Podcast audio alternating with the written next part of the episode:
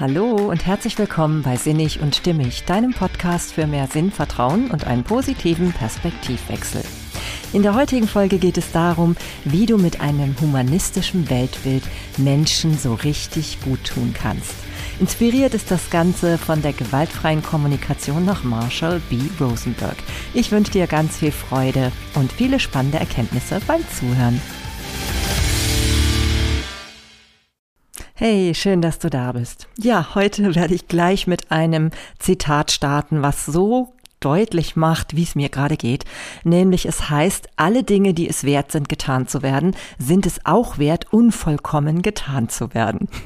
ja, und da ich mich heute sehr schwer getan habe, damit diese Folge überhaupt zu starten, weil ich finde, dass es so dermaßen viel zum Thema gewaltfreie Kommunikation und zu Marshall B. Rosenberg, dem Urheber des Ganzen, zu sagen gibt, dass es mich eigentlich schon wieder fast abhält, überhaupt damit anzufangen. Weil ich habe das Gefühl, ich kann gar nicht all das, was mir da so wichtig erscheint, überhaupt irgendwie ja in Worte fassen, zusammenbringen, so dass das Ganze mir auch als ähm, ja genügend und erschöpfend erscheint. Erschöpfend, ausschöpfend? Naja, also erschöpfend soll es ja nicht sein. Ich glaube, du weißt, was ich meine. Also ich will es halt komplett ausschöpfen, das Thema. Ja, und da habe ich dann gemerkt, oh Mann, mir gefällt da so viel und da ist so viel drin in diesem Thema, dass ich das nicht so in einem, in einem Rutsch weg ähm, behandeln kann. Weil dann übernehme ich mich und ich merke eben auch, dass ähm, ja, da wirklich so viel Gehalt drin ist, dass ich mich jetzt dazu entschlossen habe, es in zwei Teile aufzuteilen. Und der erste Teil, der geht eben heute darum, wie wir durch dieses humanistische Weltbild, was hinter eben diesem Ansatz der gewaltfreien Kommunikation ja steckt, wie wir durch dieses Weltbild und durch dieses Menschenbild eben auch wirklich Menschen in unserem Umfeld gut tun können.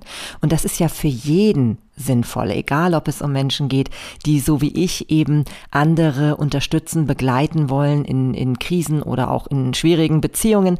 Ähm, so ist es ja auch für jeden Menschen, der in seinem Umfeld wirkt und mit anderen Menschen gut auskommen will, immer bedeutend und sinnvoll, all diese Dinge zu können und zu wissen. Ja, und vielleicht wirst du ja auch nach dieser Folge so ein kleiner Freund des humanistischen Weltbilds sein.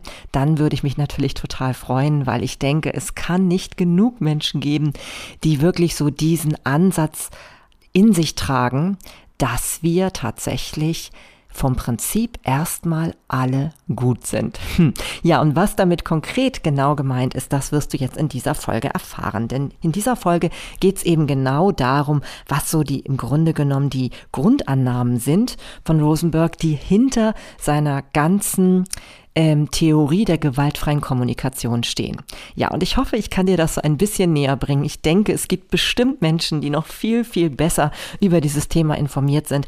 Aber zumindest habe ich doch ähm, ein Argument, was für mich spricht. Und zwar, ich bin total leidenschaftlich davon überzeugt, was ich darüber weiß. Und deswegen teile ich das jetzt so gern hier mit dir in dieser Folge. Ja, also, dann geht's ja mal los. Zunächst möchte ich dir erstmal verraten, wer denn dieser Rosenberg überhaupt überhaupt war. Er hat von 1934 bis 2015 gelebt und war ein US-amerikanischer Psychologe. Und er hat eben, wie gesagt, dieses Konzept der gewaltfreien Kommunikation entwickelt. Ja, und letztendlich geht es dabei darum, Menschen eine Kommunikation zu ermöglichen, die auf Grundlage wertschätzender Beziehung herrscht und eben auch dafür sorgen soll, dass mehr Vertrauen und Freude im Leben wieder spürbar ist. Und ja, wer könnte denn nicht unterstreichen, dass das ein sehr gutes Ziel ist? Ja, letztendlich hat Rosenberg selber keine leichte Kindheit hinter sich.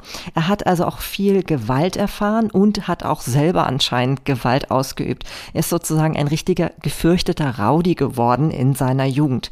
Ne? Also er hat zwar in seiner eigenen Familie, ähm, das war eine Familie nicht praktizierender Juden, ähm, der wurde, er wurde aufgrund seiner Religionszugehörigkeit wohl relativ stark von seinen Mitschülern halt geärgert.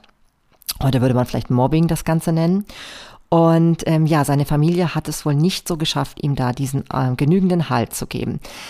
Ja, und ähm, später ist er, wie gesagt, dann selber ein Rowdy geworden, hat in seiner Jugendzeit wohl auch viele Gewalterfahrungen gemacht. Und genau diese Erfahrungen, die er eben in seinem eigenen Leben gemacht hat, die haben dafür, zu, äh, dafür gesorgt, dass er sich selbst eben dann später so intensiv mit diesem Thema beschäftigt hat und sich eben auch die Frage gestellt hat, welche welchen Einfluss unsere Kommunikation, unser Umgang miteinander dazu also dabei hat, dass wir eben auch letztendlich dann in Gewalt am Ende, ja, enden unter Umständen. ja, wenn wir eben nicht aufpassen. Ja, und ähm, das ist eben eine ganz spannende Sache und da gibt es eben ganz, ganz viel in diesem großen Themengebiet. Insgesamt geht es im Kern, Kern eben immer darum, die Inhalte, die wir eben vermitteln wollen an unseren Empfänger, also an unser Gegenüber, so zu transportieren, dass er sich wertgeschätzt fühlt und auch verstanden fühlt. Es geht also um eine große Portion Empathie dabei. Und im Idealfall entsteht dann auch tatsächlich durch dieses Verhalten eine wertschätzende Beziehung und dann ist auch tatsächlich eine intensive Kommunikation möglich und wir sind eben glücklicher, entspannter und zufriedener miteinander. Ja, und letztendlich führt das eben auch in dieser gewaltfreien Kommunikation zu ganz klaren Anregungen, die wir berücksichtigen können, um dann tatsächlich auch in Konfliktsituationen ja, einfach idealer zu kommunizieren, um das Ganze nicht noch zu dramatisieren, zu verschlimmern und eben letztendlich, wenn wir von vornherein drauf gucken, überhaupt uns schon so verhalten, dass es gar nicht erst dazu kommt. Aber genau zu diesen ganz konkreten Hinweisen und Anregungen, wie wir uns verhalten können, wenn es eben um Konfliktsituationen geht, Dazu möchte ich erst in der nächsten Folge dann sprechen. Heute geht es erstmal um diese Grundannahmen, die eigentlich dahinter stecken, warum eben ähm, diese Regeln oder ähm, Anregungen überhaupt ähm, entwickelt worden sind von ihm. Ja, und da können wir eben nämlich schon an dieser Haltung des, des, dieses Menschen ganz gut erkennen, wie das zustande gekommen ist. Er ist ähm, aus der Tradition heraus von Carl Rogers eben stark beeinflusst worden. Das ist ja ein sehr bekannter Humanist in der Psychotherapie und ich bin auch schwer begeistert von Carl Rogers. Also ich kann nur sagen, wer überhaupt sich damit befassen möchte, andere Menschen zu unterstützen, dem kann ich immer nur ganz stark Carl Rogers ans Herz legen denn die klientenzentrierte Gesprächsführung, das hört sich natürlich jetzt erstmal so extrem psychotherapeutisch an, aber die kann eigentlich letztendlich jeder in jedem Kontext anwenden.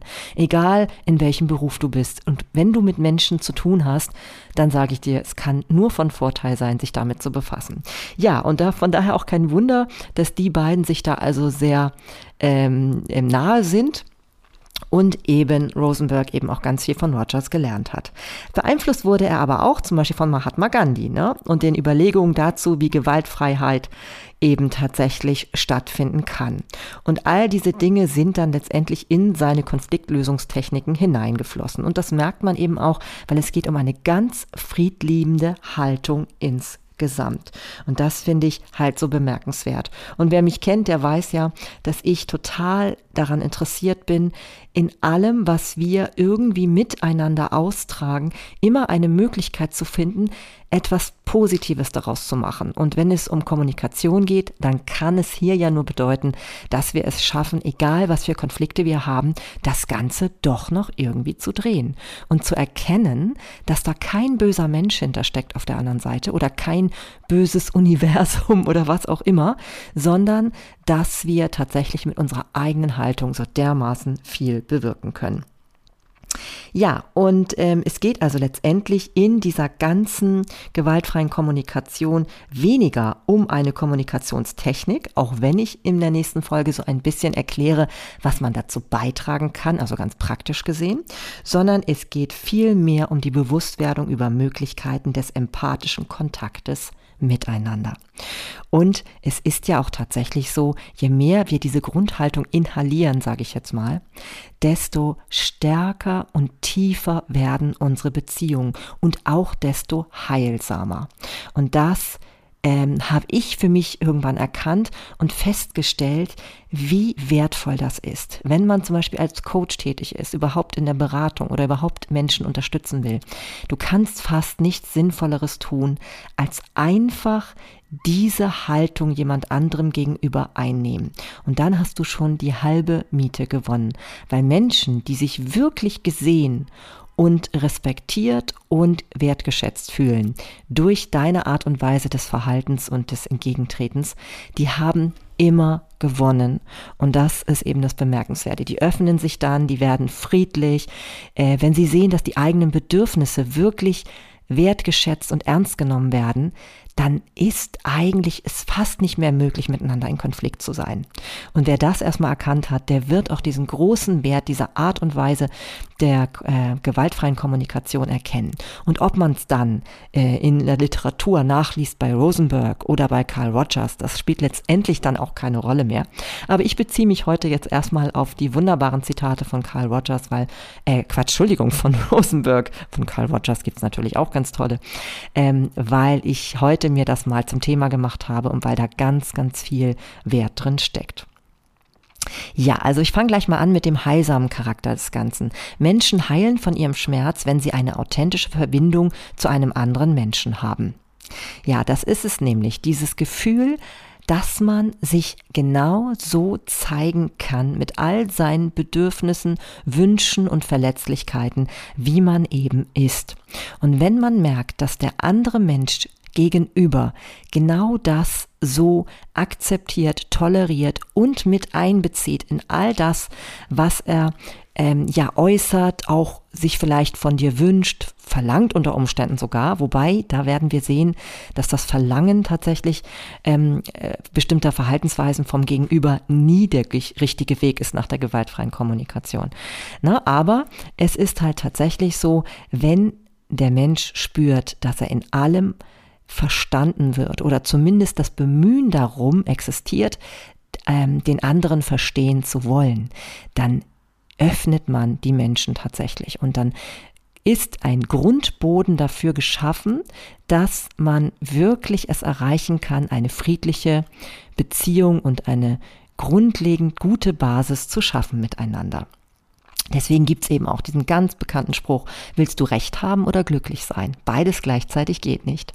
Ja, ist ja klar, weil wenn wir ähm, darauf beharren, bei irgendetwas Recht zu haben, dann machen wir das auf Kosten der Verbindung mit dem anderen. Ja, da ist uns dann auf einmal die eigene die eigene Sicht auf die Dinge, dass wir eben richtig liegen, dass wir die Wahrheit kennen, viel wichtiger als die Verbindung mit dem anderen. Und das muss uns bewusst sein, weil immer wenn wir uns dafür entscheiden, einen Kampf einzugehen, um einzugehen, um Recht zu haben, dann haben wir genauso in dem Moment die Entscheidung dafür getroffen, dass das uns jetzt wichtiger ist als das Miteinander des anderen. Und ich wette mit dir, wenn du wirklich es versuchst, mit dem anderen in Beziehung zu gehen und dich öffnest und es eben nicht mehr alleine ums Recht haben geht, wirst du erstaunt sein, wie viel Entgegenkommen von der anderen Seite auf einmal möglich ist. Es ist aber tatsächlich so, wenn man sich sehr starr auf eigene Meinung ähm, beruft und da beharrlich ist, dass man dann in der Regel nicht viel erreicht. Dann kann man vielleicht mit Macht etwas durchsetzen, aber letztendlich wird das einem nicht gut tun und dem anderen natürlich auch nicht. Genauso interessant ist eben auch tatsächlich, dass wir bei dieser ganzen gewaltfreien Kommunikation auch sehr auf uns selbst acht geben sollen. Denn die Urteile, die wir über andere machen, die sind letztendlich auch ein tragischer Ausdruck unerfüllter Bedürfnisse von uns selbst. Und das finde ich eben auch sehr wichtig. Es geht dabei eben nicht nur darum, ähm, wie wir mit dem anderen umgehen und was mit dem anderen passiert, sondern, und das sagt Marshall Rosenberg eben auch, die bedeutendste Anwendung der gewaltfreien Kommunikation, die liegt letztendlich eigentlich darin, in der Art und Weise, wie wir mit uns selbst umgehen. Ne? Also wenn wir Fehler machen, dann können wir erkennen, wo unsere Wachstumschancen liegen. Ne? Also dass das eben nicht alles schlimm ist und zu verurteilen ist und dass wir uns dann halt abwerten müssen, sondern dass wir Bedürfnisse generell ernst nehmen und eben auch unsere eigenen. Denn wenn wir unsere Bedürfnisse nicht ernst nehmen, dann kann es mein Gegenüber auch nicht tun. Dann tut es niemand anders. Und wenn uns das bewusst wird, dann gehen wir natürlich mit uns anders um und auch automatisch mit dem Gegenüber. Das steht miteinander im Wechselverhältnis. Und das erstmal so klar zu kriegen für sich, ist eine ganz, ganz tolle Grundlage, um mit anderen Menschen in Frieden zu sein. Ja, und ähm, das Interessante ist ja auch, überhaupt mal folgenden Gedanken zuzulassen. Was wäre denn, wenn du all deine Andersartigkeit und deine Schwächen und deine Unsicherheiten offen zeigen würdest, ohne dabei deine Selbstachtung in Frage zu stellen? Und genauso wie ich ja eben sagte, dass es so hilfreich ist, jemand anderem so gegenüberzutreten, also dem anderen zu zeigen, dass man komplett ihn annimmt mit all dem, was er an Schwächen hat, was er für Bedürfnisse hat, wie er sich zeigt, was man vielleicht manchmal auch erstmal merkwürdig findet, so ist es eben auch klar, dass wenn du selbst anderen so gegenübertrittst, wenn du bei dir selbst absolut achtest, was da alles an Verletzlichkeiten, Schwächen und Unsicherheiten da sind, dann spürt dein Gegenüber das. Und je mehr du das natürlich nach außen auch kommunizierst, desto einfacher ist es für dein Gegenüber, genau dasselbe zu tun. Das hat ja auch etwas mit dem Spiegeln zu tun.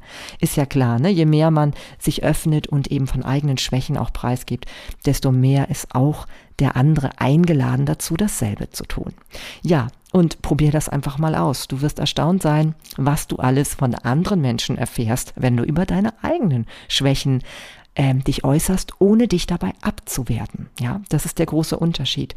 Es geht eben nicht darum, sich selber zu verurteilen und aufzuzählen, was man alles nicht geschafft hat und was man alles nicht kann und äh, warum man furchtbar ist, sondern es geht so ein bisschen vielleicht mit so einem humorvollen Aspekt darum, einfach so ein bisschen zu äußern, was die eigenen Bedürfnisse und auch vielleicht Unsicherheiten sind, aber aus einer, ja, angenehmen, ruhigen Haltung heraus ne? weil jeder von uns hat solche Schwächen und Bedürfnisse, die vielleicht nicht für jedermann so nachvollziehbar sind. Aber wenn wir damit entspannter umgehen, dann ist das eine ganz, ganz starke Grundlage und Grundhaltung für Selbstliebe natürlich und auch eine Einladung für unser Gegenüber, sich genauso zu öffnen. Und ganz ehrlich, wenn man die ähm, Waffen fallen lässt, weil man selber so tut, ähm, also weil man selber eben nicht mehr so tut, als ob man alles besser wüsste, ne? sondern weil man zeigt, Mensch, ich habe doch auch da meine Mankos, ich hab, kann auch nicht alles richtig und ich habe auch nicht die Weisheit mit Löffeln gefressen, dann ist es natürlich klar, dass der andere auch nicht mehr so stark in seiner Abwehrhaltung bleiben muss, dass er auch in der Lage ist, auf einmal zu sagen, ja klar, du hast ja recht, ich bin auch, ich habe das und das und das. Und das kriege ich nicht so gut hin. Und ähm, es ist aber okay so, ja, es ist ein Teil von mir. Und ähm, ich habe da bestimmte Bedürfnisse und Wünsche und ähm, versuche die immer auch unterzubringen und zu platzieren, manchmal vielleicht auch indirekt, weil man sie nicht so gerne offen darlegen möchte. Ja, und je offener das aber stattfinden kann, desto angenehmer die Kommunikation. Und das funktioniert eben nur, wenn wir uns gleichzeitig dafür nicht abwerten, dass wir diese Wünsche und Bedürfnisse haben. Ja, und interessant ist ja eben auch, dass wir tatsächlich, ähm, und das ist auch eine Grundannahme der gewaltfreien Kommunikation, eben einfach viel lieber aus dem Bedürfnis heraus handeln, zum Leben beizutragen, als aus Schuld heraus oder aus Scham oder aus Pflichtgefühl. Und ähm, ja, das ist nicht nur interessant, sondern das scheint auch logisch zu sein. Und ähm, jeder Mensch hat eine total große Menge zu geben. Und wir lieben es zu geben. Jeder Mensch liebt es zu geben. Das ist auch eine Annahme der gewaltfreien Kommunikation ne? oder des Menschen, des Menschenbildes, was dahinter steckt. Und ähm, das Ganze aber nur, wenn wir das Gefühl haben, es freiwillig zu tun.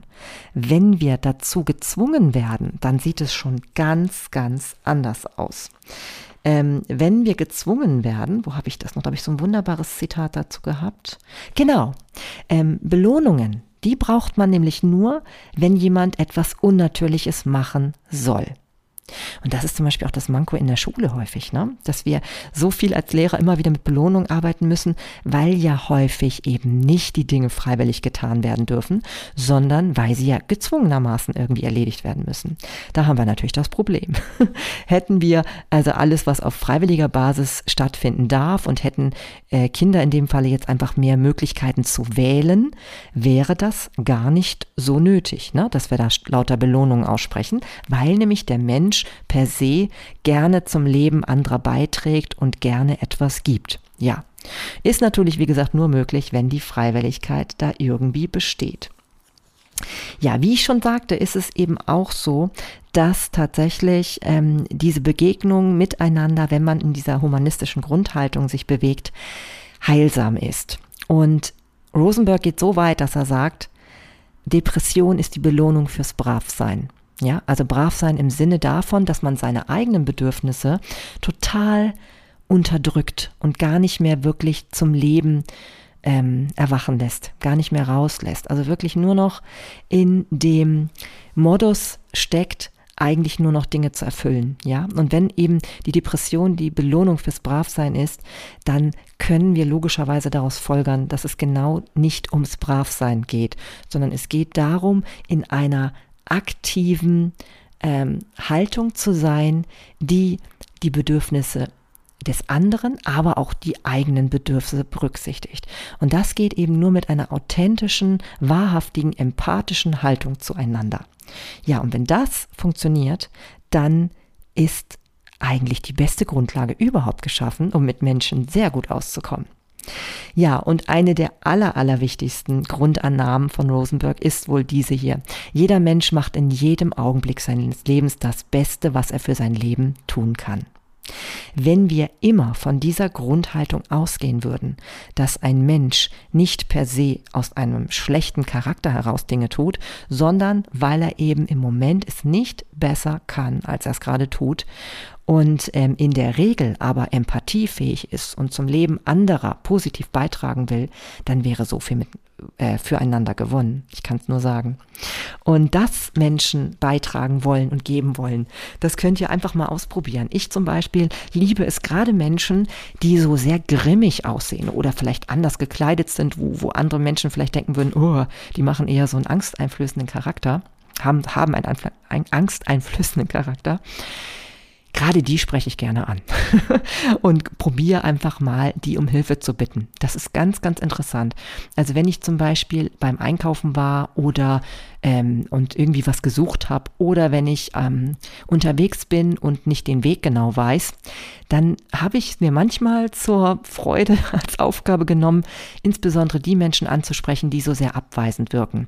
Denn wenn man die ganz freundlich anspricht und um Hilfe bittet, die sind meistens total perplex und überrascht. Aber das sind ja meistens Aufgaben oder Fragen, die ich stelle, die durchaus einfach häufig für diese dann zu erfüllen sind, wenn, weil wenn es um den Weg geht und die dann in der Gegend da wohnen, was ja der Fall sein kann, nicht immer natürlich, ähm, ja, dann sieht man, wie gerne Menschen eben beitragen, ja. Auch so mit Halbstarken zum Beispiel, also mit Jugendlichen, die zum Beispiel untereinander alle stehen, wo man vielleicht manchmal einen großen Bogen drum macht, weil man das Gefühl hat, die grenzen sich ab. Probier das mal aus. Frag mal gerade so eine Jugendlichen-Gruppe, wo du für deine kleine Tochter die nächste Toilette findest. Das ist erstaunlich manchmal, wie hilfsbereit die auf einmal sind, weil die es gar nicht mehr gewöhnt sind, ähm, angesprochen zu werden von anderen, ja, weil es häufig immer eher so diesen vorwurfsvollen Charakter hat, ne? nach dem Motto, Jugendliche sind eh immer schwierig und machen nur Blödsinn und haben, haben nur Quatsch Quatsch im Kopf. Das stimmt ja gar nicht. Ne? Also es ist manchmal einfach so, dass die Verbindung vielleicht schwieriger erscheint, aber probier es mal aus und sprich gerade solche Menschen an, wo du das Gefühl hast, dass das nicht funktionieren kann. Du wirst erstaunt sein, wenn du es ganz offen und ehrlich mit der ehrlich gemeinten Empathie und dem Gefühl von, ähm, dass jeder Mensch gerne hilft und beitragen will, wenn du unter dieser Voraussetzung andere Menschen ansprichst, wirst du erstaunt sein, was dann alles möglich ist. Ich kann es dir nur sagen. Ja, und ähm, ich möchte schließen mit einem weiteren Zitat von Rosenberg, das da heißt, das Spiel, das mir am meisten Spaß bringt, heißt das Leben wunderbar machen. Die meisten Leute, die spielen, wer hat Recht und sie wissen nicht, dass es auch ein anderes Spiel gibt. Das Leben wunderbar machen können wir auch mit Leuten spielen, die wer hat Recht gewöhnt sind. Niemand wird das weiterspielen wollen, wenn er die Wahl hat. Ja, und das ist doch eine wirklich ähm, schlaue Entscheidung, wenn wir mehrheitlich uns dafür entscheiden, das Leben wunderbar zu machen und nicht mehr das Leben auf der Basis, wer hat Recht zu spielen. Ja, weil es ist viel mehr möglich, wenn wir es eben für möglich halten. Und wenn wir davon ausgehen, dass im Grundprinzip jeder Mensch Verbindung sucht, jeder Mensch gerne helfen möchte, jeder Mensch in jedem Moment das Beste tut, wozu er gerade in der Lage ist.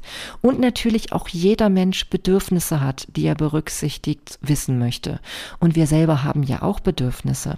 Dann ist es möglich, wenn wir all das berücksichtigen und auch dem anderen zeigen, dass wir gewillt sind, ähm, das zu berücksichtigen, also auch offenlegen, dass wir so drauf sind, ja, dann ist so viel mehr möglich in all unseren zwischenmenschlichen Beziehungen. Egal ob beruflich, privat, in der Freizeit, selbst mit den schwierigsten Menschen, wo wir das Gefühl haben, es funktioniert nicht.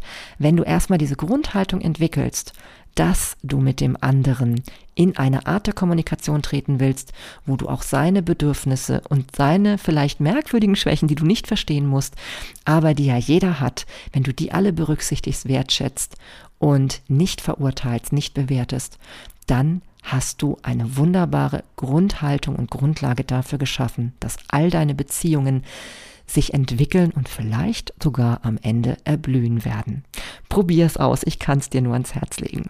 Ja, und wenn du nun Lust hast, ein bisschen mehr zu erfahren, wie das noch konkreter gehen kann mit der gewaltfreien Kommunikation und was es eben auch für Tücken gibt, die zu Konflikten führen und was man eben mit dieser Grundhaltung, mit diesem anderen Menschenbild ähm, zu anderen Verhaltensweisen kommt, ja, dann hör doch sehr gerne in den zweiten Teil ähm, dieser ja, dieser Thematik rein. Ich glaube, es wird die nächste Folge sein, sonst ist es vielleicht die übernächste, das wirst du schon erkennen.